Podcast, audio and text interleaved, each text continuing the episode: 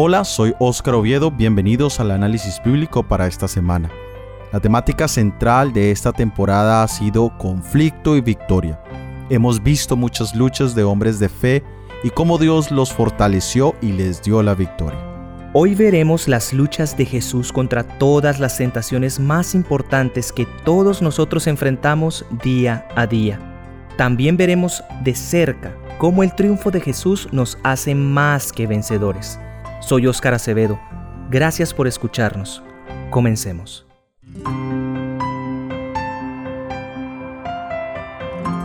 Leamos en el libro de Lucas capítulo 4 versículos 1 y 2.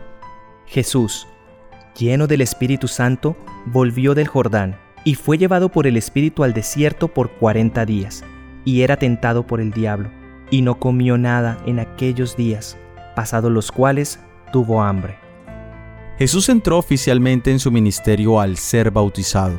Allí recibió la unción del Espíritu Santo y la voz del Padre afirmando que Él era su Hijo amado.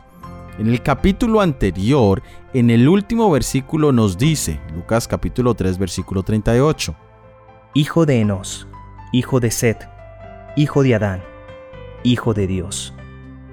Aquí Lucas nos pone en contexto. Jesús era hijo de Adán, la descendencia esperada, el que pisotearía la cabeza de la serpiente. La importancia de este pasaje es muy grande. Jesús ahora iba a enfrentar las mismas tentaciones que nuestros primeros padres habían enfrentado y habían fallado. En el desierto, alejado de toda compañía humana, pero con la posibilidad de estar en cercana comunión con su Padre en oración y ayuno. El aislamiento tiene ventajas que en medio de los bullicios de la sociedad y los afanes de la vida no tenemos. El ayuno es una herramienta de la vida cristiana que nos permite dar un descanso a nuestro cuerpo y una purificación que permite que nuestra mente pueda estar de una manera más lúcida. Y allí Satanás le tentó constantemente, pero al final de su periodo en el desierto, cuando el cuerpo estaba más débil, Satanás lanzó sus tentaciones más severas. El enemigo nos estudia cuidadosamente él sabe cuándo lanzar su peor ataque. Él espera que estemos solos, cansados, tal vez con hambre, y allí pone las peores tentaciones. ¿Conoces tú tus puntos débiles, mi hermano y hermana? ¿Sabes tú cómo salir victorioso de esas tentaciones? La estructura de las tentaciones fueron, número 1, indulgencia en el apetito. Número 2, incredulidad en la palabra de Dios. Número 3. Culto falso. Cada una de estas tentaciones representan tres áreas en la vida humana en la que somos propensos a caer. Número 1. El apetito. Aquí debemos incluir todos aquellos instintos o deseos naturales del cuerpo. El apetito por el alimento y el apetito sexual. Ninguna de estas en sí misma son malas, pero desafortunadamente cuando no son gobernadas por el Espíritu de Dios, nos llevan a situaciones desastrosas. Número 2. La incredulidad. Nuestra parte espiritual siempre busca al Ser Supremo. Esto es parte de nuestro ADN, pero somos tentados muy fácilmente a dudar, a permitir que nuestra mente se llene de conjeturas y finalmente dudemos del carácter bondadoso de nuestro Dios. Número 3. El culto falso. Satanás siempre ha buscado tomar el culto o adoración que solo le corresponde a Jesús.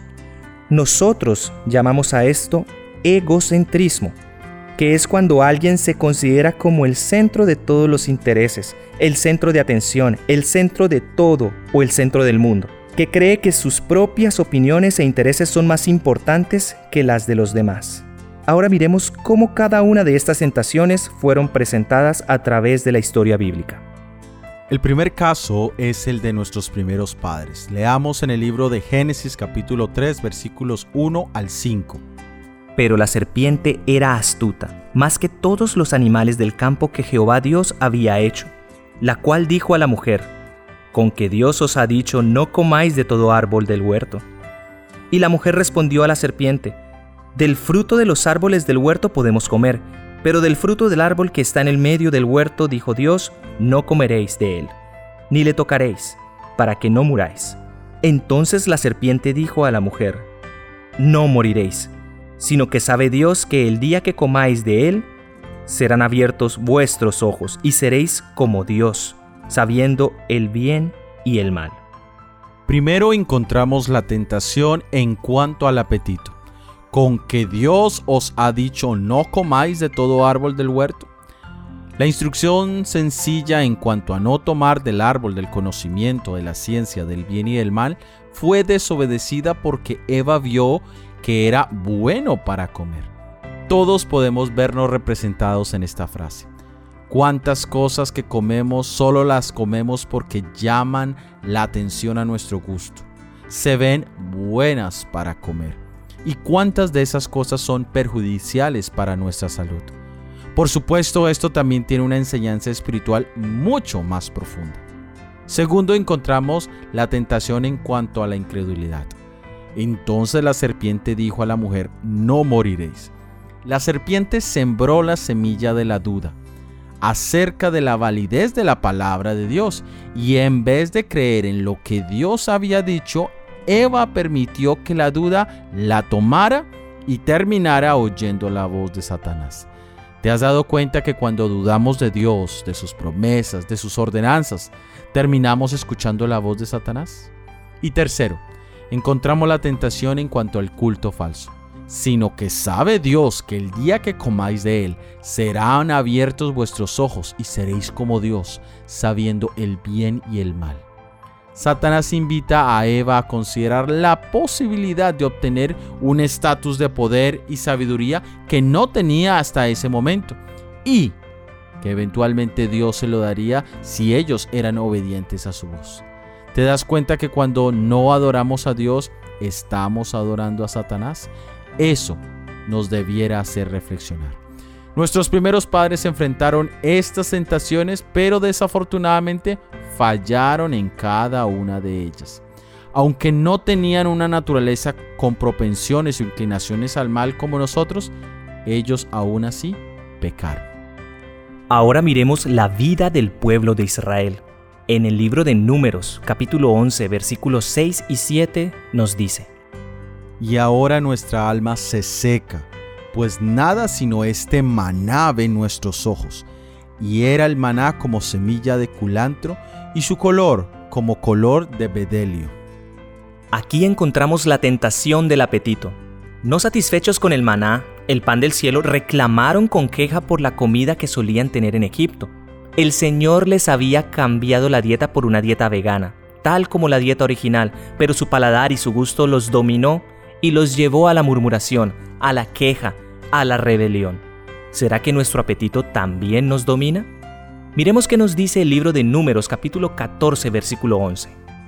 Y Jehová dijo a Moisés, ¿hasta cuándo me han de irritar este pueblo? ¿Hasta cuándo no creerán con todas las señales que he hecho en medio de ellos? Aquí encontramos la tentación de la incredulidad ellos habían visto tantas veces la mano del Señor, su guía y su protección, pero la duda nunca fue erradicada de sus corazones. Al contrario, con cada nuevo evento, más dejaban ver sus dudas y su incredulidad. ¿También te quejas en los momentos difíciles de tu caminar en la fe? Veamos qué nos dice el libro de números en el capítulo 25, el versículo 2. Las cuales invitaban al pueblo a los sacrificios de sus dioses y el pueblo comió y se inclinó a sus dioses. Y aquí encontramos la tentación del culto falso. Satanás logró llevar al pueblo a adorar a dioses falsos. Qué terrible espectáculo. El pueblo de Dios, el que Dios mismo sacó con mano poderosa de Egipto, ahora se encontraba postrado ante dioses paganos. ¿Hemos nosotros caído tan bajo de rendir nuestro culto a dioses ajenos? Israel falló de una manera terrible en cada una de estas tres tentaciones. Ahora analicemos a Jesús, el segundo Adán. Leamos en el libro de Mateo el capítulo 4, los versículos 3 y 4. Y vino a él el tentador y le dijo, Si eres hijo de Dios, di que estas piedras se conviertan en pan. Él respondió y dijo, Escrito está, No solo de pan vivirá el hombre, sino de toda palabra que sale de la boca de Dios. Jesús es tentado en relación con el apetito en un momento de debilidad física, por el ayuno en que su cuerpo se encontraba. Satanás intentó disputar con Jesús acerca de si era hijo de Dios. Aludió a la débil y dolorida situación en que Jesús mismo se encontraba y afirmó jactanciosamente que él era más fuerte. Pero las palabras pronunciadas desde el cielo en el momento de su bautismo Tú eres mi Hijo amado, en ti tengo complacencia, bastaron para sostener a Jesús en todos sus sufrimientos. Nuestro Señor Jesucristo venció en el área del apetito. Leamos en el libro de Mateo capítulo 4 versículos 5 al 7. Entonces el diablo le llevó a la santa ciudad y le puso sobre el pináculo del templo, y le dijo, Si eres hijo de Dios, échate abajo, porque escrito está, a sus ángeles mandará acerca de ti y en sus manos te sostendrán para que no tropieces con tu pie en piedra. Jesús le dijo, escrito está también, no tentarás al Señor tu Dios. Jesús enfrentó la incredulidad en una forma muy interesante, y esta es la presunción. Si Jesús se hubiese arrojado al suelo desde las almenas del templo, no hubiera glorificado con ello a su Padre, porque nadie sino Satanás y los ángeles de Dios habrían presenciado aquel acto. Y hubiera sido tentar a Dios para que se desplegase su poder ante su acervo enemigo. Hubiera sido mostrarse condescendiente con aquel a quien Jesús había venido a vencer. Pero su fe y su confianza quedaron manifiestas en que dependió de su Padre Celestial y no dejó que sus instintos humanos lo controlaran. Jesús no se iba a colocar en peligro para complacer al diablo. Pero tristemente, ¿cuántos hoy en día pueden resistir un reto así? Pero vemos a Jesús triunfar sobre la incredulidad. Leamos ahora en Mateo capítulo 4 versículo 8 al 10. Otra vez le llevó el diablo a un monte muy alto y le mostró todos los reinos y la gloria de ellos, y le dijo, Todo esto te daré si postrado me adorases. Entonces Jesús le dijo, Vete, Satanás, porque escrito está, Al Señor tu Dios adorarás, y a Él solo servirás. Esta última tentación fue la más seductora de las tres. Satanás sabía que la vida de Cristo debía ser de dolor, penalidades y conflictos, y pensó que podría aprovecharse de este hecho para sobornar a Cristo para que claudicara en su integridad. Satanás actuó con todo su poder para dominar en esta última tentación, pues este último esfuerzo habría de decidir su destino en cuanto a quién sería vencedor. Pretendía dominar el mundo, y era el príncipe de la potestad del aire. Llevó a Cristo a la cumbre de una montaña muy alta y allí, en visión panorámica, presentó delante de él todos los reinos del mundo que habían estado por tanto tiempo bajo su dominio y se los ofreció a Cristo en un gran regalo. Le dijo a Cristo que poseería los reinos de este mundo sin sufrimiento ni peligro de su parte. Satanás promete rendir su cetro y su dominio y Cristo será el legítimo gobernante a cambio de un solo homenaje.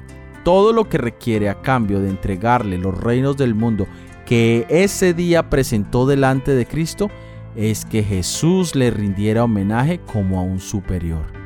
Jesús venció la tentación de obtener un beneficio terrenal sacrificando la fidelidad Dios. Y así entró nuestro Señor Jesucristo en su vida de conflicto para vencer al poderoso enemigo, para sobrellevar la prueba que precisamente Adán no había podido soportar, a fin de que, teniendo éxito en el conflicto, pudiera romper el poder de Satanás y redimir a la raza humana de la desgracia de la caída en el pecado. Pero cada una de estas tentaciones se nos presentan a nosotros todos los días.